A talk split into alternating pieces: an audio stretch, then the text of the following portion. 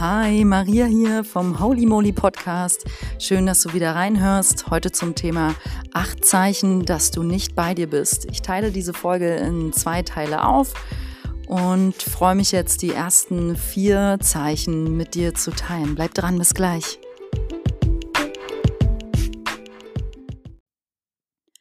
Was bedeutet es eigentlich, bei sich zu sein? In meiner Wahrnehmung ist jemand, der bei sich ist, sehr ruhig. Also das heißt nicht, dass der Mensch still ist und nie redet und introvertiert ist, aber er hat eine tiefe innere Stille in sich gefunden, eine Wurzel, hm, von der aus er, das strahlt der Mensch dann auch einfach aus. Und er ist somit klar und zentriert und der Mensch kennt sich dann auch selbst sehr gut. Also er kennt sowohl seine Schattenseiten als auch seine Lichtseiten und er ist mit sich in jedem Moment vollkommen okay, auch wenn es ihm mal schlecht geht. Also auch wenn du zum Beispiel Tage hast, wo du eine Trauer überwindest oder ein emotionales Thema durcharbeitest, ähm, kannst du dann, wenn du bei dir bist, damit gut leben und damit gut umgehen und es annehmen und einfach so sein lassen. Also man ist dann auch gleichmütiger und nicht so in der Wertung ständig. Man hat einfach seinen inneren Anker gefunden. Und wer den hat, lebt definitiv ein friedlicheres, glücklicheres und ich glaube auch erfolgreicheres Leben. Und strahlt von sich eine schöne Kraft aus. Ja, da so definiere ich das, wenn man bei sich ist. Und hier kommen wir direkt zu Punkt eins hm, als erstes Zeichen, wenn du nicht bei dir bist. Das ist ein ziemlich offensichtliches und das ist, wenn zu viel Fokus auf andere gelegt wird. Das machen sehr, sehr viele. Es wird so viel da draußen über andere geredet. Hm, überleg mal, wenn du dich mit einer Freundin triffst, über was ihr die meiste Zeit redet. Geht es am Ende immer wieder um dieselben Themen? Geht es immer wieder um andere Leute, die irgendwie in eurem gemeinsamen Freundes- oder Bekanntenkreis sind und ihr zerredet es, ihr zerredet dieses und jenes und bewertet und so weiter und so fort. Und ähm, also ich muss da direkt an jemanden denken, das ja ist einfach ein Mensch, der ganz extrem immer sehr, sehr viel über andere lästert und schlecht redet. Und ist natürlich auch ein Mensch, der nicht mehr in meinem Feld ist. Hm, also war, war ja auch nur ganz kurz. Und diese Person, ja, da, da waren ganz viele Projekte immer drin, ja. Also die, der Mensch hat dann auch natürlich viele körperliche Leiden gehabt und Projekte und Themen, weil einfach da seelisch so viel unaufgeräumt war und unklar. Und wer halt ständig nur im Außen ist und ständig nur über andere redet und sich über andere aufregt insbesondere, und immer waren es die anderen, so kann kein Frieden in dir entstehen. Es geht nicht. So kannst du nicht bei dir sein. Okay, ähm, ich teile das jetzt immer dann auf in ähm, Ursache, Wirkung und mh, mm, ähm, also energetische Wirkung und das Ziel. Okay, also die Ursache, wenn jemand so viel über andere redet, ist, ja, das kann einfach Gewohnheit sein oder wahrscheinlich hast du einfach keine Lust mehr, dich mit dir selbst zu beschäftigen und ähm, bleibst gerne im Außen. Du bist einfach süchtig danach. Du bist süchtig nach Drama. Du bist süchtig nach Negative Talk. Du bist süchtig nach ähm, Klatsch und Tratsch. Okay? Die Wirkung davon ist, es zieht unglaublich viel Energie aus deinem System und es zieht dich von dir selber weg. Also, statt bei dir zu bleiben, statt dass die Energie bei dir bleibt, zieht es dich raus. Und das Ziel ist, rede weniger vielleicht generell, aber vor allem über andere. Und wähle deine Worte bewusst. Bleib bei dir, rede positiv und lebensbejahend über andere. Teile mit deiner Freundin schöne Projekte, ähm, die du, von denen du gehört hast. Teile schöne News, von denen du gehört hast.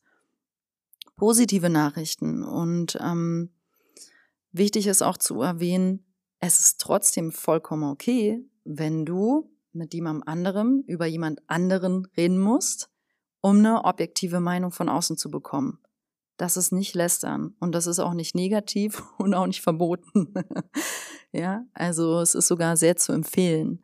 Aber es ist wirklich was anderes, ob ich zum Beispiel ähm, einen Mentor anrufe und um Rat bitte und etwas teile, was meine Seele belastet in Bezug auf jemanden, oder ob ich eine, ähm, eine Freundin treffe und einfach abläster. Aber ich denke, das ist ziemlich klar und also halte den Fokus bei dir und bleib bei dir und rede nicht negativ, sondern positiv über andere. Das wirkt sich natürlich auch auf dich aus. Ähm, Nummer zwei.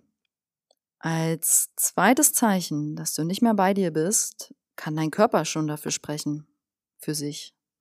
Also körperliche Stresssymptome. Wenn du aufstehst und schon mit halber Schnappatmung und Stress im Körper völlig verspannt im Nacken aufstehst oder mit Kurzatmigkeit oder einem Riesenschädel, dann kann es sein, dass hier die Ursache ist Unklarheit. Du hast keine Struktur und du bist überfordert, gestresst und hast jetzt zu viel aufgebürdet. Kann natürlich noch viele andere Ursachen haben. Und die energetische Wirkung ist, dass deine Energie überall ist und auf nichts mehr klar ausgerichtet. Weil dadurch zerstreust du dich und das zeigt sich dann in einem unausgeglichenen Körpersystem. Macht der Sinn. Und das Ziel hier ist, setz dir klare Ziele, mach eins nach dem anderen, weil weniger ist mehr und lieber fokussier dich auf eine Sache und dann später vielleicht nochmal ähm, erledigst du etwas extra, wenn du das erste erledigt hast und gesteh dir einfach deine Grenzen ein. Der Tag hat zwar 24 Stunden, aber wie viel Schlaf brauchst du wirklich, um dich erholt zu fühlen? Was brauchst du morgens als Morgenritual, ähm, um frisch und klar und mit frischem Geist deine Aufgaben zu machen? Ich persönlich kann nicht aufstehen, Kaffee anschmeißen und dann an den Rechner. So ungefähr, ja. Ich glaube, es gibt viele da draußen, die ähm, aufstehen, kurz ins Bad, vielleicht kurz duschen, ja, vielleicht bei manchen Frauen ein bisschen länger im Bad, alles Haare, Schminke, Make-up, so und dann anziehen, raus. Und dann gehst du zum Bäcker und holst dir ein Brötchen und irgendwie kurz danach sitzt du schon an einem Rechner. Ich kann es mir nicht vorstellen, so zu leben. Ich will es mir nicht vorstellen, weil ich funktioniere so nicht.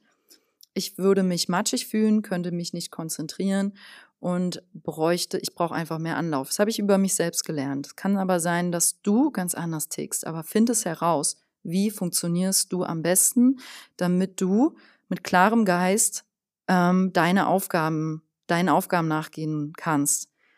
Auch wichtig könnte dafür sein, rechtzeitig ins Bett zu gehen und möglichst vorher keine krassen Actionfilme zu gucken, sondern lieber eine klare To-Do-Liste schon mitzunehmen für den nächsten Tag oder einfach was Schönes, ein, ein, schönes Buch lesen, was irgendwie Freude macht oder ja, ein positives Buch, ähm, eine schöne Autobiografie oder ein schönes ähm, ja, Wahlmusik auf YouTube.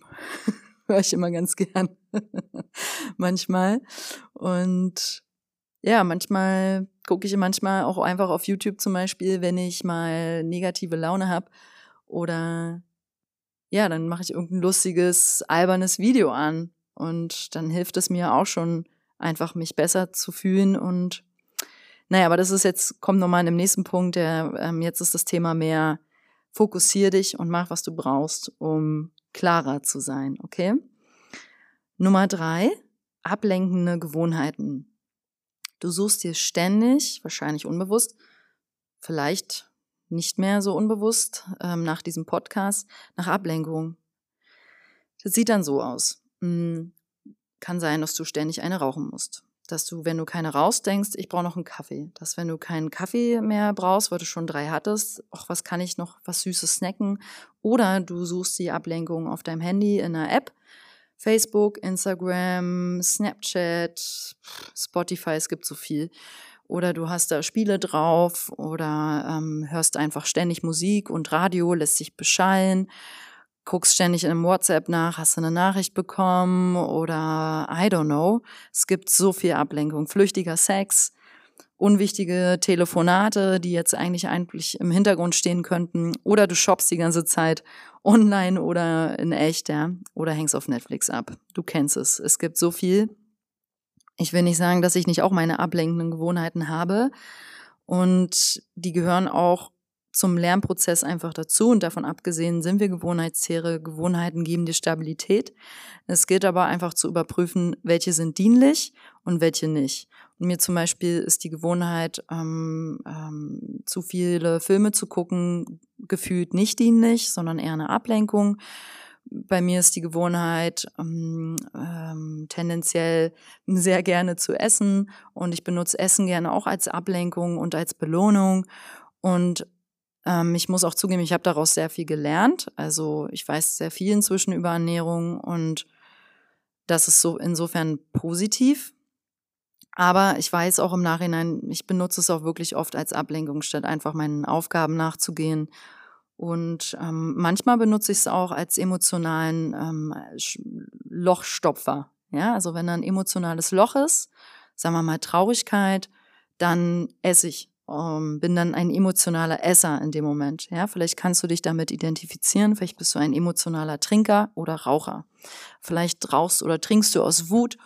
Ja, und die Ursache dahinter ist, du willst dich schon lange nicht mehr mit deiner Essenz, mit deinen Emotionen und deiner Seele verbinden, weil du Angst hast oder einfach vergessen hast, dich deinem wahren Selbst zu widmen. Und dann hast du halt diese ablenkenden Gewohnheiten, also die sind so übermächtig geworden, dass du es einfach gar nicht mehr anders kennst. Und die energetische Wirkung davon ist Oberflächlichkeit. Du kratzt an der Oberfläche. Du kannst auch wunderbar so weiterleben, das ist kein Problem. Du liebst ja deine Gewohnheiten wahrscheinlich auch. Die machen dir Spaß, die befriedigen kurzfristig. Aber langfristig ist da keine Tiefe, sondern Unruhe und Nervosität und ein Lautsein. Und das Ziel ist, erinnere dich wieder, wer du wirklich bist. Geh also in die Stille, in die Meditation, Geh zum Yoga oder in den Wald oder an den Strand und lass das Handy mal aus. Mach den Fernseher aus und sei mal wirklich offline. Schau nach innen. Okay? Also überprüfe deine Gewohnheiten. Vierter Schritt oder viertes Zeichen dafür, ähm, dass du nicht bei dir bist. Du empfindest häufig viele negative Emotionen. Wenn du ständig wütend bist oder sehr viel traurig bist oder dich matt und leer fühlst, zum Beispiel, dann, ja, wenn das halt ein Dauerzustand ist, ey, dann läuft irgendwas nicht richtig in deinem Leben. Dann ist irgendwo die Kacke am Dampfen, aber du hast keine Lust, dir das anzugucken. Und die Ursache ist, dass du nicht angebunden bist an das Höhere, also an dieses Wahrhaftige, an dein wahres Selbst und nicht in Verbindung bist mit deiner Seele. Und die energetische Wirkung davon ist, du hast eine niedrige Schwingung, weil das hat natürlich auch alles negative Gedanken und Emotionen erzeugt und dadurch ein schwaches Energiefeld. Du ziehst natürlich dementsprechende Erfahrungen an in deinem Leben. Ist klar. Wenn jemand, der ständig motzt, ähm, ich kenne zum Beispiel Leute, die dann von sich sagen, oh, ich bin so verpeilt und oh Mann, ich bin schon wieder so durcheinander oder boah, ich breche auseinander, ich habe so einen Stress und Mann, ey, also solche Äußerungen, ey, watch your words, also pass auf, was du sagst. Es gibt so auf Englisch einen, Ausdruck, word is bond.